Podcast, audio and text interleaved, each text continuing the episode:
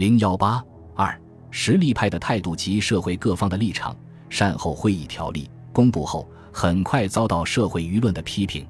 批评者认为，善后会议无以真正人民之代表意愿，而为四种特殊阶级之会议。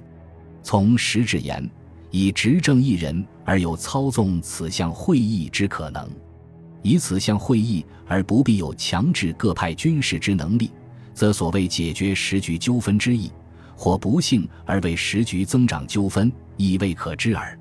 故善后会议条例公布之初，社会各界大半取静观态度，毫不表示，而闲料其不能有成。地方实力派对召开善后会议之提议，则反应不一，有反对的，有支持的，有抵制的，有婉拒的，也有抱着怀疑与希望参与尝试的。大体言之，实力派中，奉张、滇唐、晋、鲁、苏、浙、皖、甘各省军政长官。以及四川之刘湘、驻藏办事长官陆兴奇、代理库乌科唐镇扶手使李元等，对善后会议持赞成态度；其他实力派人物或意为两可，或表示有条件的赞成，或明确表示反对。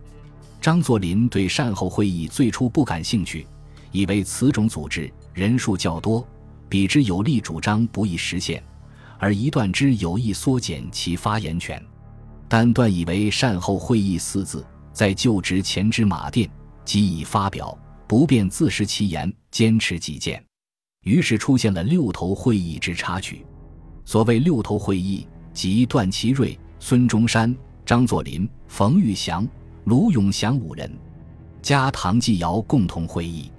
此意在十二月十日之前已即将实现。时段拟以六头会议解决一切重要事件。而于善后会议为形式之通过，则所谓善后会议者，又以六头为预备会。但此一发出后，孙中山首不赞同，唐继尧赴通电反对，西山之冯玉祥亦不愿参与。六头而去其三，所谓六头会议只好作罢。最后在条例组织法中加入第二项，将张、卢、冯置于其中。对此。张作霖显然并不满意，其左右曾为之力争，为张作霖在此次讨伐贿选、制止内乱上，故居第一功；而在历次有意义之战争上，亦未尝无功，故应将其列入有大勋劳于国家者。张氏已公开表示不满。就在段祺瑞筹备善后会议期间，张由京返京，夜孙夜离，且发出我系台教，任谁可台之语。对段进行威胁，不过张作霖也不能无所顾忌。段系其领先推出，在奉系力图控制段的同时，冯玉祥也十分注意与段的关系。若奉张过分与段为难，则段可能会倚重冯玉祥甚至孙中山，这对奉张显然不利。故在善后会议问题上，张作霖对段的安排也不得不稍事迁就。一月十二日。即善后会议条例公布半月之后，张作霖致电会议筹备处，允派代表出席。与此同时，奉系另一核心人物杨宇霆致电许世英，称善后会议东三省军民长官应派代表，日内予率回奉。即行会商前派，准于开会期到京，特先奉文。奉系表态支持，为善后会议的召开创造了重要前提。国民军方面态度则比较暧昧。冯玉祥在北京政变之后，即提出各方会议解决国事。后来费宝燕纂善后会议时，站在拥断之立场，述会议颠末。冯玉祥曾为之作序，序文曰：“共和而无宪法，非国矣；宪法而不出于民意，非现矣。克遂以不得已之苦衷，改组临时政府者，实欲得真正民意之宪法。”以为遵循之正轨耳。盖国民代表会议者，民意宪法之母；而善后会议者，有国民代表会议之母。资性以短少之时间，刻成国民代表会议之条例。无此事，彼非之私争，有何中共济之功德，不可谓非会议诸君之热心毅力也。观此序文，可知冯氏于善后会议并无不欠，且能像多数实力派人物一样。不将善后会议与国民会议摆在截然对立之位置。但冯却不愿参与善后会议，尽管段执政已特别请书致冯玉祥，邀其参与善后会议，冯仍表示拒绝。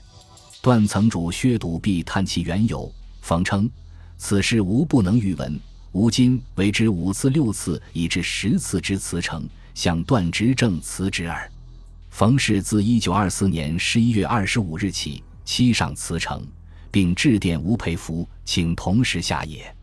究其原因，与发动政变之后冯之处境有关。盖政变之后，社会上量之者甚少，而在天津会议上，冯奔走断，张志坚，其中带有不可告人之苦痛。可见凭本人拒绝与会，系出于政治上另谋出路的考虑，而不是针对善后会议作出的表示。时论称，冯氏在观念上与善后会议处于不即不离之间。应为中肯之评价。后来，冯氏派出陈金寿为代表与会，证明冯于善后会议并不根本抵触。国民军重要将领胡景翼派代表与会，从侧面证明了这一点。西南方面立场较为复杂，报载消息亦比较混乱。自段任执政以来，西南各省虽多持沉默，但滇唐代表王九龄始终未就教育总长之职。此中消息可见一斑，故善后会议能否得到西南方面赞同，颇为各方关注。未开成善后会议，段极力争取西南方面的支持，曾致刘显世刊，十二月二十八日电请其表示同意。然刘之复电中有四商取名庚、季尧、敬存、迥明诸公同意，即行通电表示之语。四因陈迥明于东。一月二日，日通电反对善后会议。刘遂与唐继尧、谭延闿、熊克武四人联名通电，施以反对。该电大意，以为善后会议不托民六徐州督军团会议之形式，不足以代表民意，且此项会议类多军阀代表，发言吐语之间更无民治观念，应请当局从速召集国民会议，以定国事等语。申报亦载文指出。滇唐反对善后会议，理由为临时政府为少数军人所代，一切尚待国民会议。今发号施令，究少根据。唐以国民会议方拥戴中央。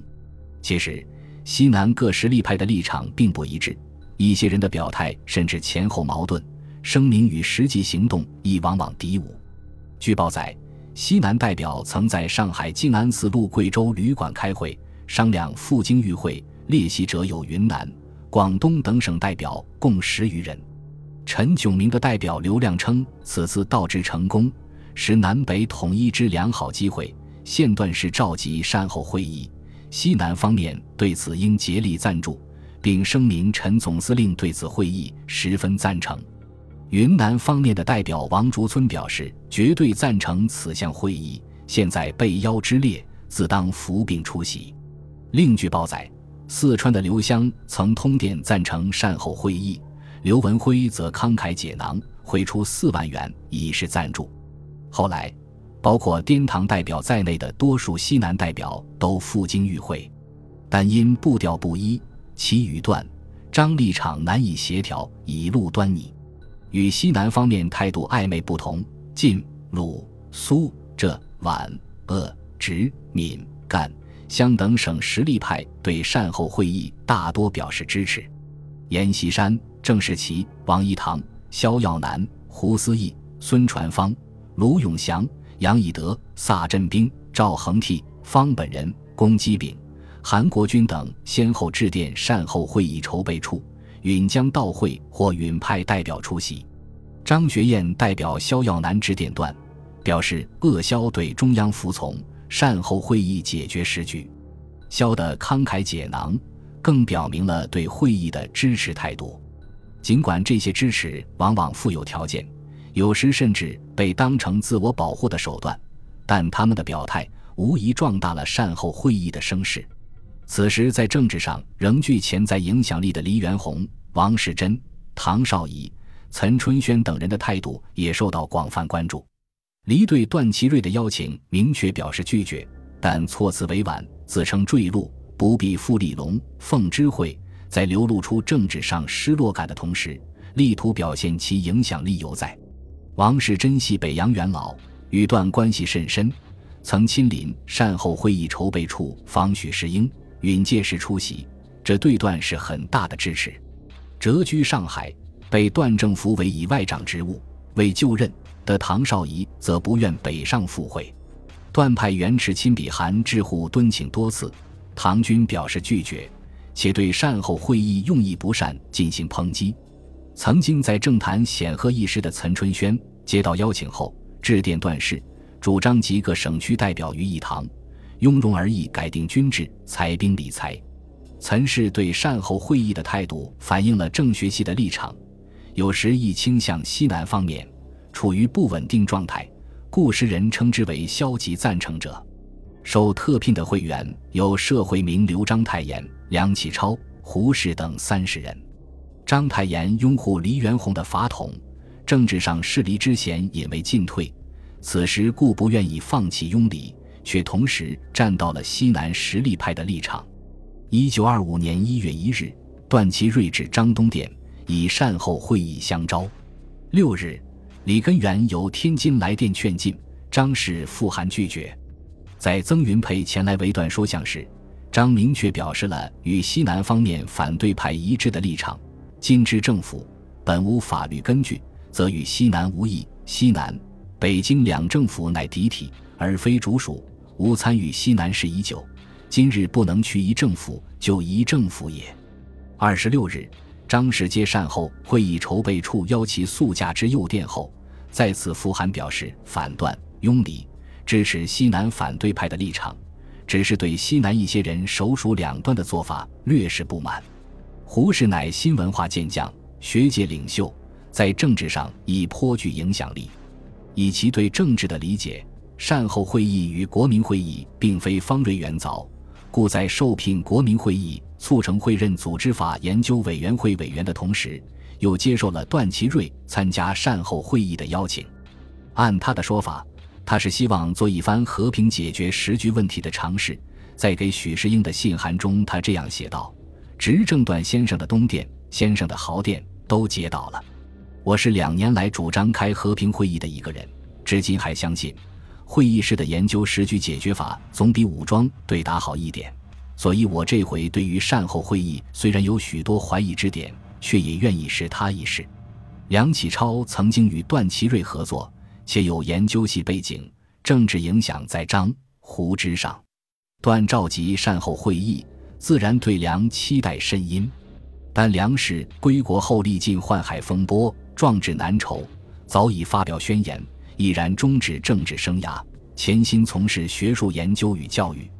此时虽议政癖好未改，但已不愿继续欲闻政事，故对段之邀请婉言谢绝。尽管目的各不相同，响应方式与程度也有差异，但大体言之。多数受邀会员对善后会议都表示赞同，他们或亲自例会，或委派代表参加，从而造成一定声势。段祺瑞政府对拟开之善后会议亦颇抱乐观，该因全国实力派已十九余会。在这种情况下，以孙中山为代表的国民党的态度与立场也就成为举国关注的焦点。本集播放完毕，感谢您的收听。喜欢请订阅加关注，主页有更多精彩内容。